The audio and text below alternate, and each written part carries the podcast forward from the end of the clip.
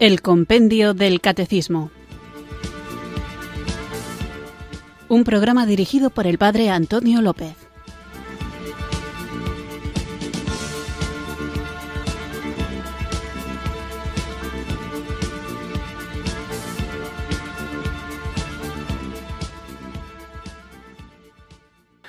Muy buenas tardes, queridos oyentes de Radio María. Recibido un cariñoso saludo desde Irurzun, en Navarra, quienes sintonizáis una tarde más esta radio que cambia vidas, esta emisora de la Virgen, Radio María, para escuchar el programa El Compendio del Catecismo, nuestro espacio diario de formación católica en el que, guiados por el libro del Compendio del Catecismo, tratamos de conocer, comprender, para profundizar en esta fe que queremos vivir y viviéndola con nuestra propia existencia, con nuestro testimonio, compartirla y no basta solo el testimonio, sino que es bueno que el testimonio vaya acompañado también de palabras que den sentido y que expliquen esto que hacemos.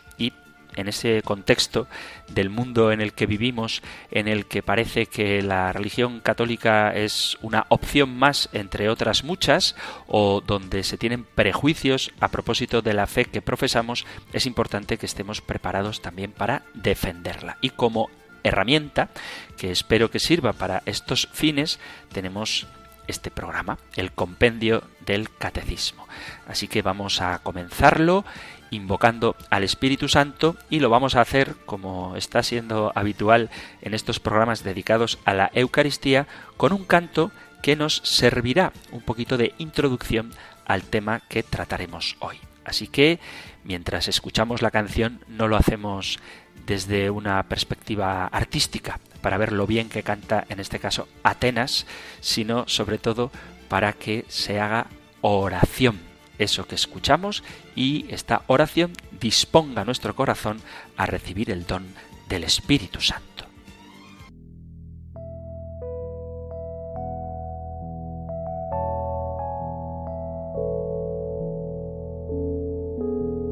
Este es el día que hizo el Señor, que se alegren todos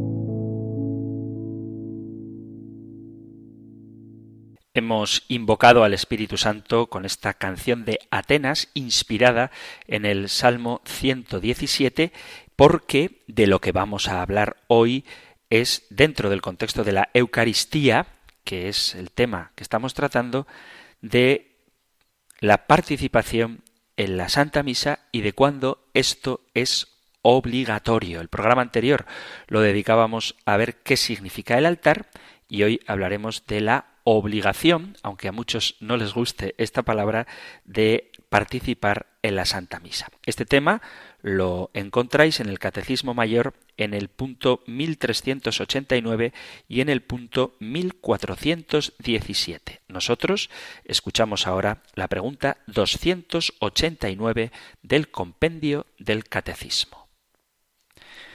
Número 289. ¿Cuándo obliga la Iglesia a participar de la Santa Misa? La Iglesia establece que los fieles tienen obligación de participar de la Santa Misa todos los domingos y fiestas de precepto y recomienda que se participe también en los demás días. Es un tema de vital importancia este de comprender la obligatoriedad de acudir a la misa dominical, particularmente, y también en los días de precepto, las fiestas de precepto, además del consejo, no la orden, no el mandato, pero sí el consejo de participar en la Eucaristía siempre que se pueda. Y digo que es de vital importancia porque últimamente desde hace ya un tiempo, se han propagado ideas sobre el origen y el sentido del precepto dominical que están en abierta contradicción con la fe de la Iglesia, no solamente en un sentido popular, esta idea que todo el mundo conoce de que es obligatorio ir a misa el domingo, hay quien lo pone en cuestión, sino que también va en contra la idea de que esto mm, no es tan importante, va en contra del sentido teológico, aunque es verdad que hay cosas que hay que reflexionar. Lo que se suele afirmar es que el precepto dominical se ha ido formando a lo largo de la historia como una ley de naturaleza pedagógica, social, para que los cristianos se atengan a la regularidad en la práctica de la misa. Y este mandamiento de la Iglesia sería obligatorio únicamente para quien le encuentra sentido. Hay quien dice que si para ti la misa no significa nada, pues es mejor que no vayas. La orientación y la ayuda pastoral está pensada únicamente desde la sociología de grupo y así se afirma que la fe cristiana necesita un lugar donde reunirse, sentirse en comunidad y mostrar solidaridad. Solidaridad que luego se practica individualmente por cada uno de los cristianos, como si la asistencia a la misa partiera pues de una convención social, como si nos hubiéramos puesto de acuerdo para celebrar juntos, pero si tú realmente no quieres ir a misa, pues eso tampoco afecta demasiado a tu vida cristiana. Esta es una idea, como digo, muy extendida. Hay quien afirma que el precepto dominical es una ley de la Iglesia que, como tal, puede ser interpretada como una realización concreta de la relación que tiene la vida cristiana con la Eucaristía, pero como ley de la Iglesia es simplemente eso, no es un mandato divino, sino que es una norma disciplinar de la Iglesia. Y por lo tanto estaría sometido a interpretaciones como cualquier ley humana. Es un precepto, dicen algunos, que podría ser derogado y por tanto es un legislador humano el que por costumbre ha impuesto esta norma y en fidelidad a la propia conciencia, alguien legítimamente podría prescindir de ella, de esta norma. Esta opinión es una muestra de desconocimiento del dogma del precepto dominical. Con esta manera parcial de ver las cosas, diciendo que es un precepto únicamente de la Iglesia, que es una reglamentación humana, aunque tenga mucho sentido, que se podría derogar por otra costumbre, se producen confusiones y malos entendidos. Hay juegos conceptuales como la significación del día, que da igual acudir a la Eucaristía Dominical que a una liturgia de la palabra o a otra oración. Incluso ocurre que hay gente que dice, no, yo no, soy católico, pero yo no voy a misa, prefiero ir a un culto evangélico, pero soy católico. Lo que pasa es que el culto evangélico estoy adorando a Dios igualmente y me parece más divertido. O también se dice, no, es que los jóvenes hoy no entienden la misa y por lo tanto tampoco hace falta que vayan, porque como no comprenden lo que es, o esta idea tan corriente que hablaremos de ellos sobre todo cuando toquemos el precepto dominical desde el punto de vista de la moral, de los mandamientos, pero esta idea tan extendida de que no se puede obligar a la gente, uno tiene que sentirse libre y la modernidad no puede imponerte, o sea, en nuestra cultura moderna no cabe que nadie te imponga que vayas a darle culto a Dios, que al final de lo que se trata es de estar unido a Jesucristo, pero que la participación en la misa no deja de ser una norma que nada tiene que ver con lo que el propio Jesús nos ha pedido o lo que Dios manda. De hecho, hay muchos católicos con mentalidad protestante, por eso a menudo hablo del protestantismo, que dicen, ¿dónde pone en la Biblia que haya que ir a misa los domingos? Eso no lo pone en ningún lado, eso es una norma de la Iglesia. Bien, hay que dejar claro que cuando nosotros hacemos referencia a la Iglesia y a lo que la Iglesia manda, no contamos únicamente con lo que está escrito en los textos evangélicos de los hechos y palabras de Jesús, porque también los católicos, a diferencia de los protestantes, contamos con el modo en que los primeros cristianos, es decir, aquellos que fueron testigos de la resurrección de Cristo, vivieron su fe y cómo esa primitiva comunidad que ya creía en Cristo, incluso antes de que se redactaran los textos del Nuevo Testamento, concretaron su nuevo mensaje en un modo diferente de vivir. Por eso tenemos que entender que lo que nosotros hemos recibido, la revelación, sobrepasa los relatos del Evangelio. Va más allá de lo que está escrito. No nos fijamos solo en lo que ha quedado plasmado en papel o en pergaminos, es decir, en lo que está escrito, en la palabra de Dios entendida ahora como un libro, como un texto o varios libros, sino que nos fiamos porque ahí es donde reside la autoridad de la Sagrada Escritura, en lo que la Iglesia desde el principio ha vivido. Por eso, además de la Biblia, sin rechazarla por supuesto, faltaría más, además de la Biblia, tenemos que fijarnos en cuáles son los hechos de la Iglesia más antiguos, históricamente perceptibles, que nos hablan del precepto dominical. La primera forma históricamente constatable de una ordenación cristiana a propósito del domingo las encontramos en los escritos pastorales del siglo I y en los textos inmediatamente posteriores. No se trata de un precepto eclesiástico de la Iglesia, valga la redundancia, positivo, en el sentido de una indicación formal de la autoridad dirigida a los fieles. Pero encontramos, sin embargo, la realidad histórica de una obligación comunitaria clara y estable, en lo que de forma simple y casi velada viene expresado en el texto de la primera carta a Corintios capítulo 11 versículo 20, se nos habla de que la asamblea se reunía habitualmente para la celebración de la cena del Señor. Vuelvo, digo vuelvo porque es un texto que creo que ha salido prácticamente todos los días de los que estamos hablando de la Eucaristía, porque ciertamente es muy importante. Primera carta a Corintios, capítulo 11, versículo 20, habla de la asamblea. Dice, cuando os reunís pues en común, eso ya no es comer la cena del Señor. Y está aquí reprendiendo a los corintios porque cada uno come primero su propia cena y mientras uno pasa hambre, el otro se embriaga. También en el capítulo 14 de la carta a los Corintios leemos en el versículo 23, Si pues se reúne toda la asamblea y todos hablan en lenguas y entran en ella no iniciados o infieles, ¿no dirán que están locos? Está refiriéndose San Pablo, también hablando a los Corintios, de los carismas del Espíritu, del don de lenguas, y habla de cómo la asamblea se reúne. En el libro de los Hechos de los Apóstoles tenemos también la idea de que la comunidad de creyentes se reunía. En el capítulo primero, versículo 15, dice, leo desde el 14, todos ellos perseveraban en la oración con un mismo espíritu en compañía de algunas mujeres, de María, la madre de Jesús, y de sus hermanos. Uno de aquellos días, Pedro se puso en pie en medio de los hermanos. El número de los reunidos era de unos 120 y se dirigió a ellos.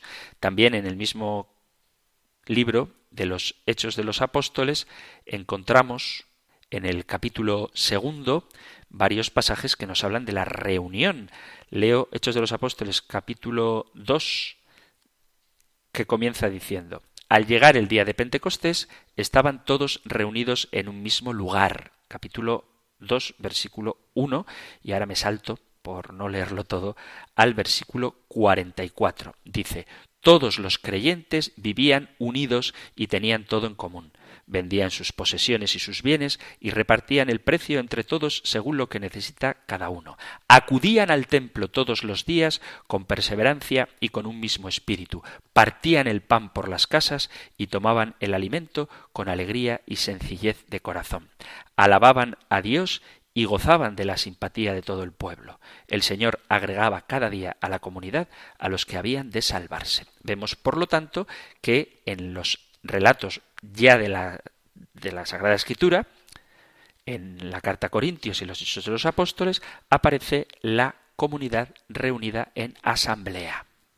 De hecho, la palabra iglesia procede del término griego eclesía, que está en la Sagrada Escritura, y se refiere a la reunión litúrgica de la asamblea. Este es el significado preferente que se le da a esta palabra durante los tres primeros siglos del cristianismo. Cuando se habla de iglesia, al principio del cristianismo, se está refiriendo a la comunidad de creyentes reunida en asamblea.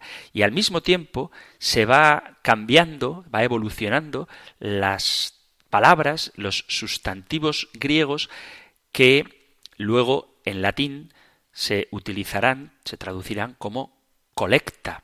Cuando la Iglesia primitiva usa estas palabras, no entiende un encontrarse juntos cualquiera en el tiempo y en el espacio de un modo más o menos obligatorio, sino que entiende el encontrarse juntos oficialmente ante el Señor, es decir, la representación de todos los llamados a la salvación que son conducidos conjuntamente por Cristo y en Cristo conjuntamente colecta.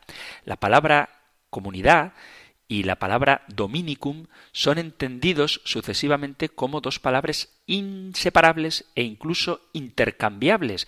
Y así lo podemos encontrar en las declaraciones que hacen ante el tribunal los mártires de Abitine del siglo IV, de principios del siglo IV. Por lo tanto, desde el principio de la vida cristiana, la asamblea comunitaria litúrgica era algo que se entendía como obligatorio. Quien insiste mucho sobre la obligatoriedad de esta reunión es el obispo San Ignacio de Antioquía, que dice, quien no viene a la asamblea está poseído por la soberbia y se ha juzgado a sí mismo. El significado profundo de la obligación de acudir a la asamblea se encuentra claramente enraizado en la fe de los cristianos en la comunidad. Esta comunidad encuentra su primera expresión sobre todo en el término que muchos conoceréis en griego, koinonía, que aparece tanto en los Hechos de los Apóstoles como en las cartas de San Pablo. En Hechos de los Apóstoles 2.42 leemos acudían asiduamente a la enseñanza de los apóstoles, a la comunión, koinonía, a la fracción del pan y a las oraciones. Y San Pablo, en la primera carta a los Corintios, en el capítulo 10, a partir del versículo 16, dice, La copa de bendición que bendecimos no es acaso comunión, coinonía, con la sangre de Cristo, y el pan que partimos no es comunión con el cuerpo de Cristo, y sobre todo, en la imagen de San Pablo que da de la solidaridad común de los miembros del único cuerpo cuya cabeza es Cristo. Sigo leyendo 1 Corintios 10,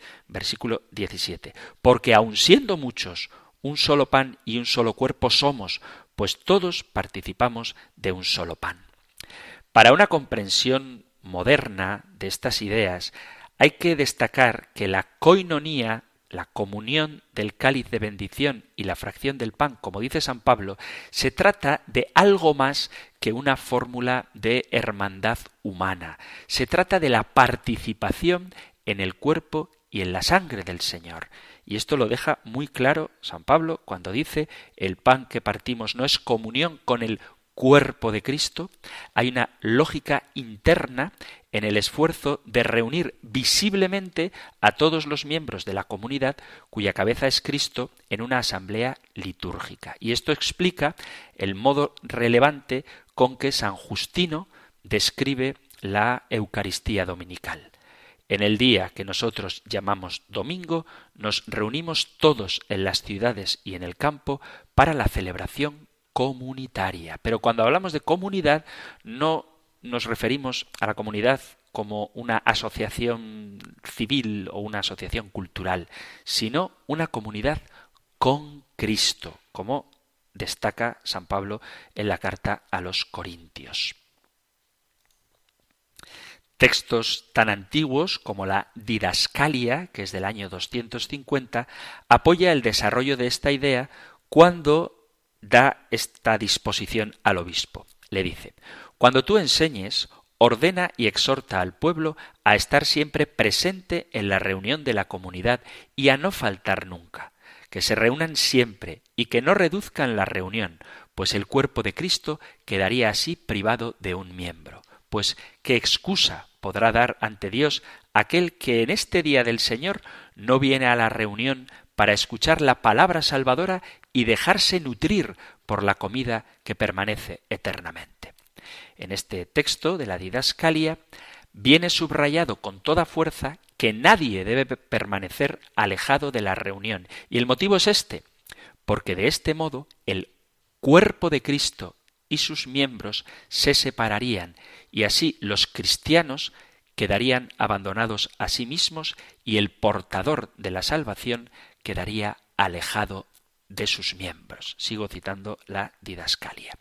La fuerza de la disciplina dominical en la Iglesia primitiva se basa ante todo en el principio de que la comunidad está para el servicio de Dios y la obligación fundamental de todos los miembros de participar en una reunión universal católica de la comunidad brota de la esencia de esta nueva comunidad, que es el ser un solo cuerpo, el cuerpo de Cristo, y que vive y está animada por Cristo como cabeza.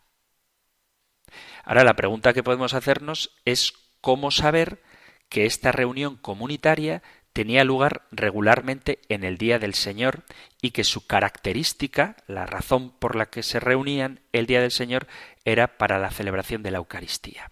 Vamos de nuevo a volver a fijarnos en cómo vivía la primerísima comunidad cristiana según la tradición apostólica. Ya desde el comienzo, las primeras comunidades apostólicas tienen un día precioso en el cual nos encontramos juntos en comunidad para la fracción del pan. Dice el libro de los Hechos de los Apóstoles en el capítulo 20, a partir del versículo 7, dice, El primer día de la semana, estando nosotros reunidos para la fracción del pan, Pablo, que debía marchar al día siguiente, conversaba con ellos y alargó la charla hasta la medianoche y también se reunían para celebrar la cena del Señor. En el capítulo 11 de la primera carta a los Corintios dice San Pablo en el versículo 20 Cuando os reunís pues en común, eso ya no es comer la cena del Señor, porque no hacían las cosas bien. Y en el capítulo 10 de la misma carta a los Corintios, en el versículo 16, dice San Pablo, vuelvo a repetir, la copa de bendición que bendecimos no es acaso comunión con la sangre de Cristo y el pan que partimos no es comunión con el cuerpo de Cristo. El texto más importante para poder afirmar esto es una expresión usada ya desde los comienzos que hemos leído ahora del capítulo 20 de los Hechos de los Apóstoles, capítulo 20, versículo 7. El primer día de la semana, estando nosotros reunidos para la fracción del pan. Aquí podemos ver que las dos expresiones constituyen una fórmula fija y clara de la práctica de la liturgia dominical. El término, como la indicación del tiempo, viene dado en la Sagrada Escritura. Se destaca sobre todo que se reunían para la fracción del pan. El reunirse era para la fracción del pan. Y este acto, este gesto, tiene un puesto evidente y estable el primer día de la semana que se ha reservado precisamente para eso.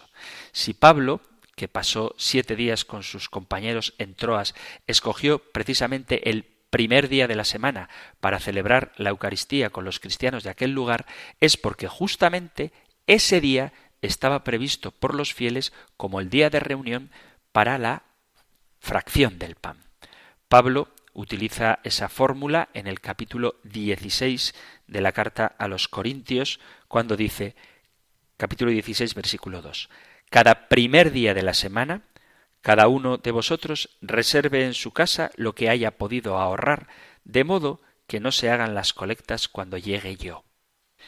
De modo que el primer día ha tomado ese significado para los cristianos y no el sábado de los judíos o el Saturno de los paganos. Hablaremos de cuál es el día del Señor cuando especifiquemos el mandamiento de honrar, de santificar las fiestas. Sobre todo quiero destacar la importancia del domingo, porque podían haber utilizado los primeros cristianos cualquier otro día de la semana para la fracción del pan, como por ejemplo el día de la última cena, el jueves, o el día de la crucifixión, el viernes. Pero no se hizo así. Después de los primeros acontecimientos pascuales, de la resurrección de Cristo, la Iglesia naciente ha considerado el domingo como el que el propio Dios ha marcado. De hecho, el Señor resucitado y glorioso hizo del primer día el momento preferido para encontrarse con los fieles. En el Evangelio de San Juan veremos cómo Jesús resucitado se aparece a los discípulos el primer día de la semana. Por ejemplo, en el capítulo 20 del Evangelio de San Juan comienza diciendo el primer día de la semana va María Magdalena de madrugada al sepulcro cuando todavía estaba oscuro y ve la piedra quitada del sepulcro. Salto hasta el versículo 18. Fue María Magdalena y dijo a los discípulos que había visto al Señor y que había dicho estas palabras. Al atardecer de aquel día, el primero de la semana, estando cerradas por miedo a los judíos las puertas del lugar donde se encontraban, los discípulos, se presentó Jesús en medio de ellos y les dijo, La paz con vosotros. Y de nuevo, en el versículo 26, capítulo 20 del Evangelio de San Juan, dice, Ocho días después, otra vez el primer día de la semana, estaban otra vez los discípulos dentro y Tomás con ellos. Se presentó Jesús en medio, estando las puertas cerradas, y dijo, La paz con vosotros. Vemos esta constante. El primer día de la semana cuando los discípulos están juntos. Los apóstoles se encuentran con el Señor resucitado y esta es la imagen privilegiada de las reuniones dominicales de la comunidad. Los acontecimientos sucedidos son los que han señalado este primer día de la semana que hasta entonces no tenía ningún relieve. Y a partir de ahora, el domingo es el día de la salvación, incluso como el gran signo de Pentecostés. Al llegar el día de Pentecostés, dice el capítulo 2 de los Hechos de los Apóstoles, estaban todos reunidos en un mismo lugar. En aquel día los cristianos habían sentido la misteriosa realidad y cercanía del Señor glorioso y resucitado y habían sido confirmados en la espera de su venida precisamente en el día determinado para ello. Esta impresión de que el primer día de la semana era su día se había convertido en una especie de comprensión revelada del misterio pascual y permaneció siempre en el querigma, en el anuncio primitivo y en la costumbre como un componente fijo. Cuando digo la costumbre, me refiero en el modo de vivirlo. Se debe añadir que el mismo Señor, durante la celebración de la Eucaristía, de la Última Cena, había aludido con insistencia misteriosa a una comunidad totalmente nueva de comensales en el reino en aquel día, dice el Evangelio de San Mateo en el capítulo 26, versículo 29. Y yo os digo que desde ahora no beberé de este producto de la vid hasta aquel día en que lo beba con vosotros de nuevo en el reino de mi Padre. Y la misma idea la repite el evangelista San Marcos relatando la última cena y también lo hará San Lucas. Os leo las tres versiones. Dice Evangelio de San Marcos capítulo 14 versículo 25. Y yo os aseguro que ya no beberé del producto de la vid hasta el día en que lo beba nuevo en el reino de Dios. Y San Lucas, en su relato de la institución de la Eucaristía, en el capítulo 22, versículo 16, dice, Porque os digo que ya no comeré más hasta que halle su cumplimiento en el reino de Dios, porque os digo que a partir de este momento no beberé del producto de la vid hasta que llegue el reino de Dios. Se vincula el día con el reino de Dios. Así se comprende por qué la naciente comunidad cristiana de Pentecostés, para cumplir el encargo que Jesús le había dado de repetir lo que él hizo, ha dado un relieve particular a ese día como el día del Señor, a través de la cena del Señor, como fiesta del memorial de la unión con Él. Se sabe que las celebraciones eucarísticas de la Iglesia primitiva se celebraban en una atmósfera de alegría, de modo que era un auténtico banquete de Jesús resucitado con sus discípulos. La comunión con el Señor glorificado se hace de nuevo una misteriosa realidad sensible en todo primer día, cada vez que se cumple el encargo de repetir el memorial del cuerpo y de la sangre del Señor. La celebración eucarística del Señor es de tal modo considerada como punto central y existencial del Día del Señor que es impensable la reunión dominical sin la celebración de la Cena del Señor. Y esto lo deja muy clara la Didajé, un texto muy antiguo del que ya hemos hablado varias veces, donde, como digo, se destaca que el punto central de la reunión dominical es la celebración de la Cena del Señor. Vamos a hacer ahora una breve pausa musical con una simpática canción a propósito del domingo y continuamos con nuestro programa.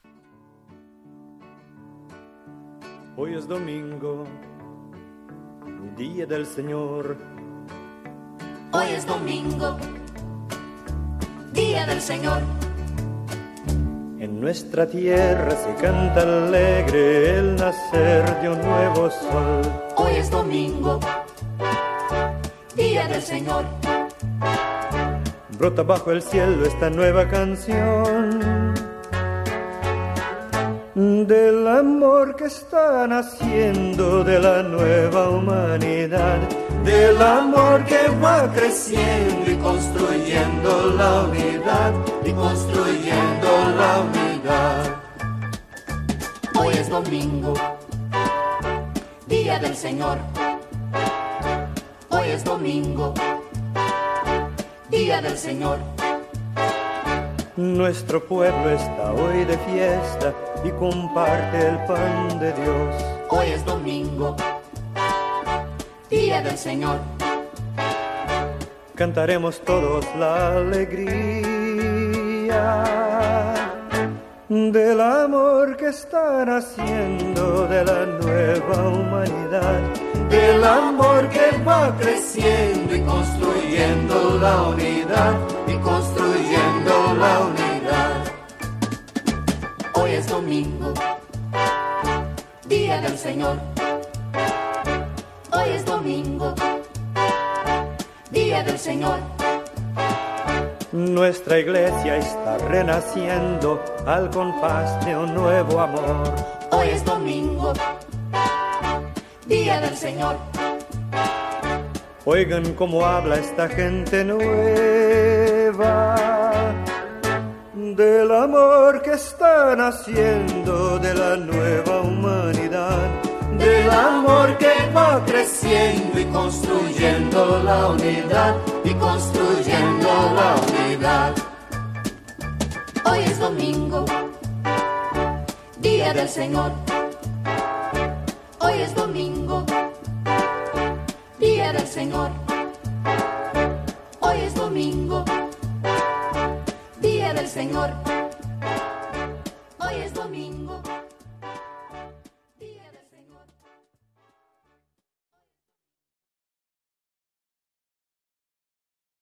Estás en Radio María escuchando el Compendio del Catecismo, este espacio de la radio de la Virgen, de la emisora que cambia vidas de Radio María, en el que diariamente desarrollamos mm, diseccionamos las preguntas y respuestas que nos ofrece el compendio del catecismo para profundizar en la fe que queremos vivir, compartir y defender. Hemos escuchado esta canción, que es así muy simpática, que dice hoy es domingo porque lo que estamos tratando es el tema de cuándo obliga la Iglesia a participar en la Santa Misa. Y la obligación es de participar en la Santa Misa todos los domingos, fiestas de precepto y se recomienda participar en los demás días en la Eucaristía.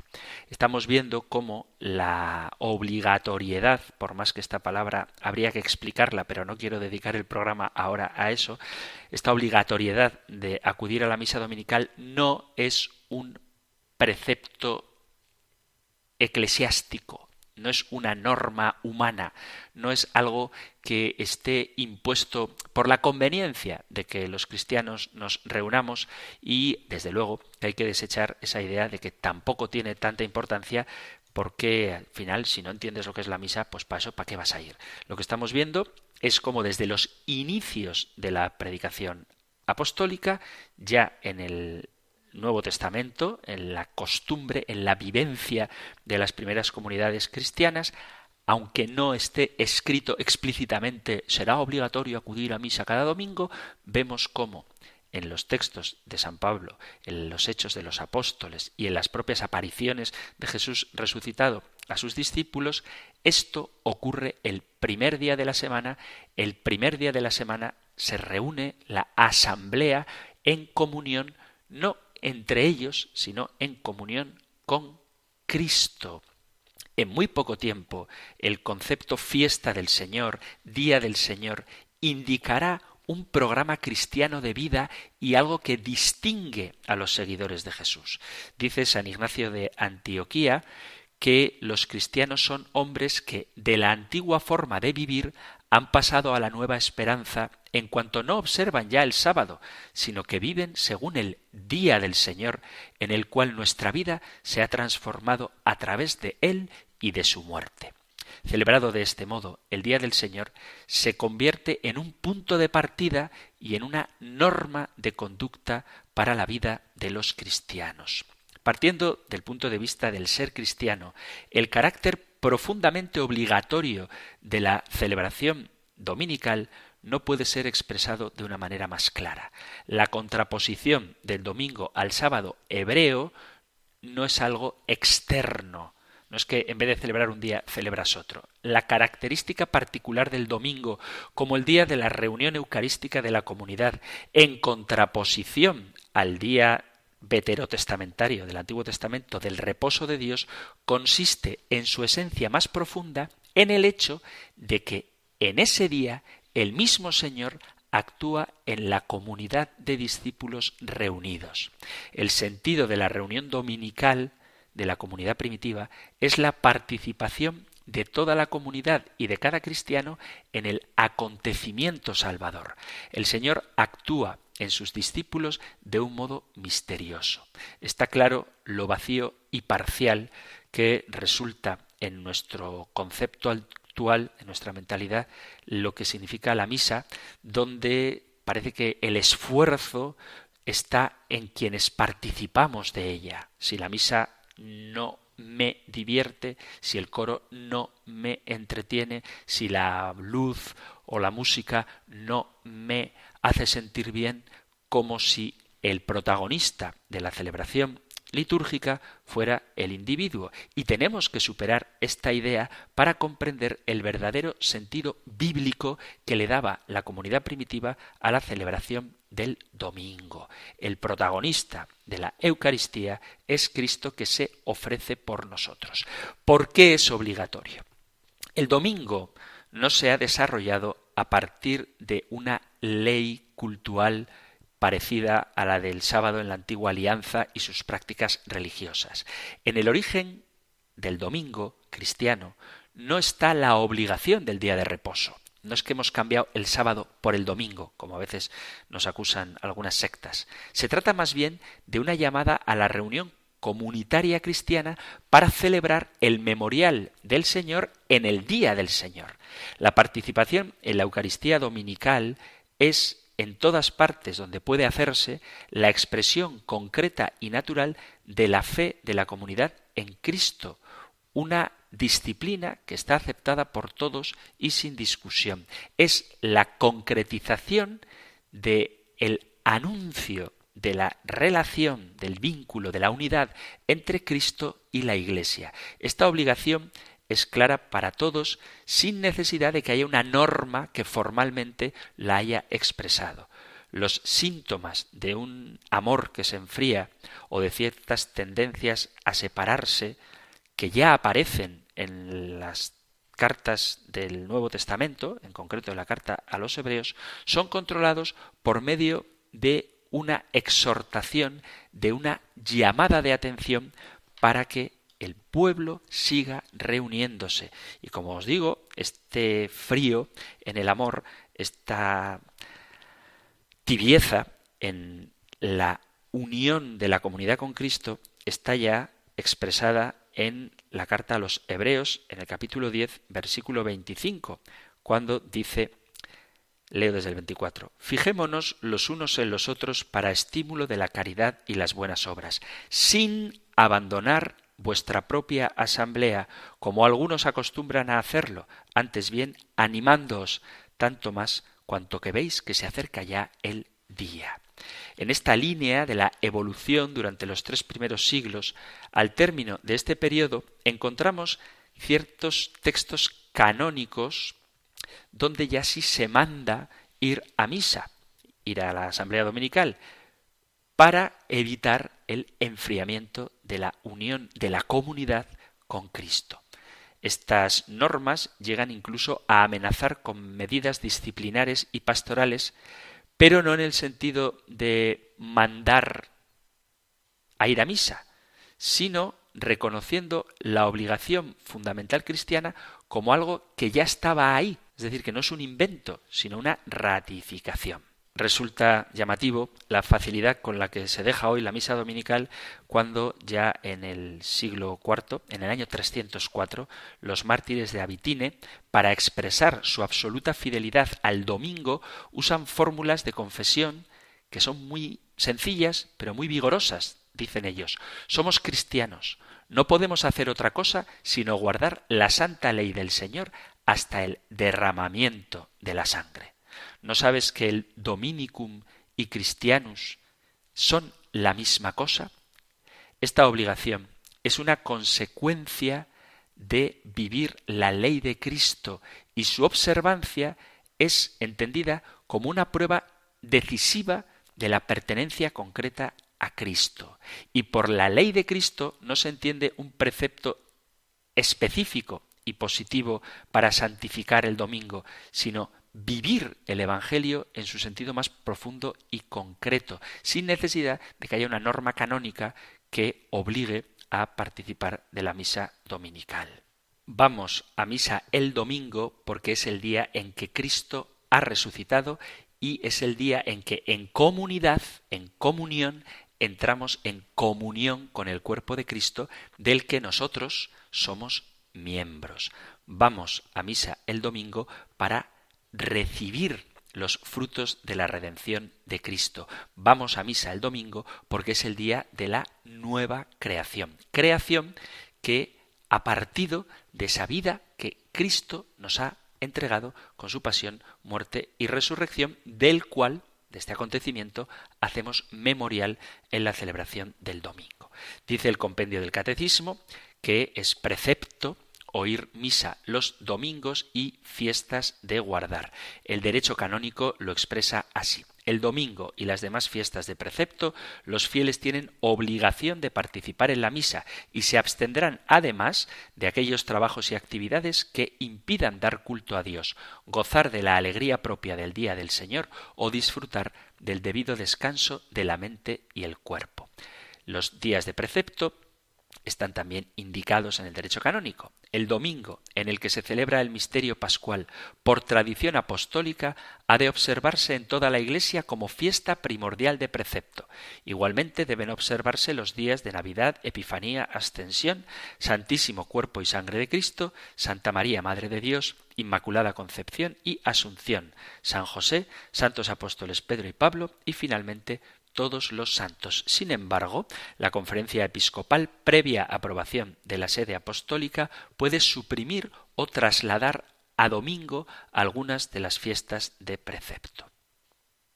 Me gustaría dejar claro que la obligatoriedad de ir a misa el domingo no es un deber impuesto desde fuera, sino una necesidad para el cristiano. El domingo es el día del Señor y es la ocasión propicia para vivir de él porque es Él el que nos da la vida.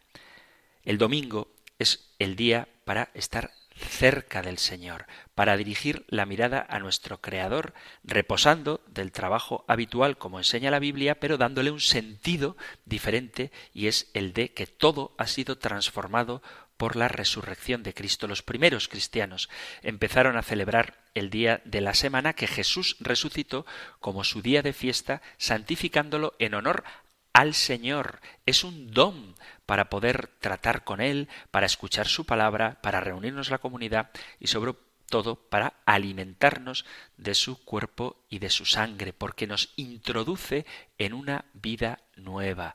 Los cristianos nos reunimos para la fracción del pan porque eso nos une a la pasión salvadora de Cristo.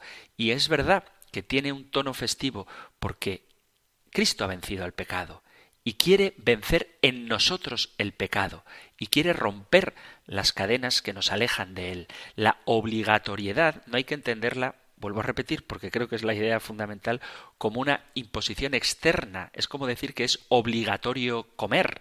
Si un niño tiene problemas de salud y tiene que tomarse una medicina que le sabe mal, el padre que le quiere le obliga no por una imposición externa, sino porque el niño necesita esa medicación, aunque a él le resulte desagradable, para poder vivir. Pues nosotros también necesitamos de la Eucaristía para poder vivir. El problema está en que esto que nos da vida nos resulte desagradable. Y esto es algo que nos tiene que motivar a conocer lo que la Santa Misa significa para que la vivamos con el gozo y la alegría que le son propios.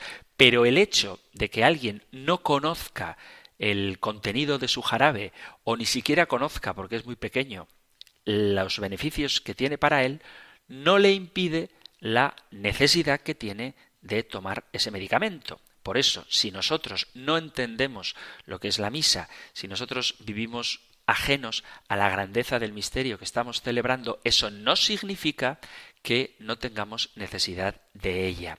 Imaginaos que alguien dice que no siente necesidad de comer. Eso puede estar bien un día, como mucho dos, pero alguien que no tiene necesidad de comer está obligado a comer si quiere vivir. Alguien que no siente la necesidad de la Eucaristía, la necesita para vivir, porque Cristo dice en el capítulo sexto del Evangelio de San Juan que necesitamos comer su carne para tener vida.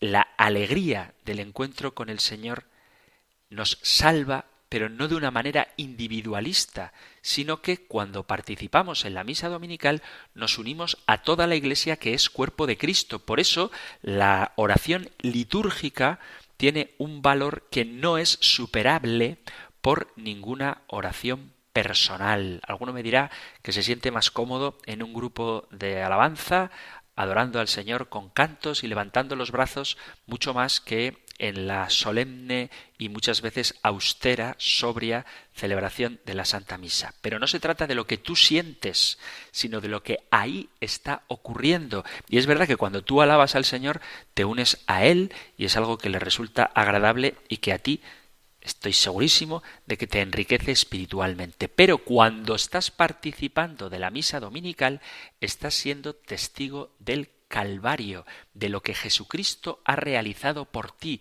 y no valorar esa entrega de amor que el Señor está haciendo para salvarte implica un acto de agravio. Porque muchas veces pensamos que solo ofendemos a aquellos a los que les hacemos daño. Y es verdad que si haces daño a alguien, le estás ofendiendo. Pero también es verdad, como dice el refranero español, que no hay mayor desprecio que no hacer aprecio. Y si tú, que estás invitado a participar de la pasión, muerte y resurrección de Cristo, desoyes su invitación, eso es una ofensa a Dios, es decir, un pecado. Yo creo que a veces falta vida cristiana porque falta domingo, nos falta vivir esa experiencia transformadora de Cristo que en su iglesia, en la comunidad reunida, nos une juntamente con Él, haciéndonos un solo cuerpo con Él. Y solamente así, unidos a Cristo, podremos llevar a cabo la tarea evangelizadora, la tarea de transformar el mundo, porque la misa, cuando se vive bien, transforma a quien la recibe, a quien recibe la Eucaristía, y éste el que recibe a Cristo transforma el mundo al que está llamado a predicar, con el ejemplo, con la palabra, con el testimonio, con la vida de Cristo que lleva en sí mismo. Queridos amigos, queridos oyentes, ha terminado el tiempo para nuestro programa de hoy. Tendremos ocasión, bastante más adelante, cuando hablemos de los mandamientos, de hablar más detalladamente del domingo y del precepto dominical y del deber que tenemos de dar culto a nuestro Dios, así como de hablar, si os parece, de por qué los cristianos celebramos el domingo y no el sábado, como dice la Sagrada Escritura, aunque algunas pinceladas de todo esto ya hemos escuchado en el programa de hoy. Si hay algún tema que queráis tratar, alguna pregunta que queráis formular, algún testimonio que queráis dar, sabéis que Radio María pone a vuestra disposición dos medios para poneros en contacto con el programa. Podéis hacerlo a través del correo electrónico compendio arroba radiomaria.es, compendio arroba radiomaria.es o a través del número de teléfono para WhatsApp 668 594 383 668 594-383. Terminamos ahora recibiendo juntos, en comunidad, en comunión, la bendición del Señor. El Señor te bendiga y te guarde, el Señor ilumine su rostro sobre ti y te conceda su favor, el Señor te muestre su rostro y te conceda la paz. Muchísimas gracias por estar ahí, gracias por escuchar el compendio del catecismo y si queréis, volveremos a encontrarnos en un próximo programa. Un fuerte abrazo.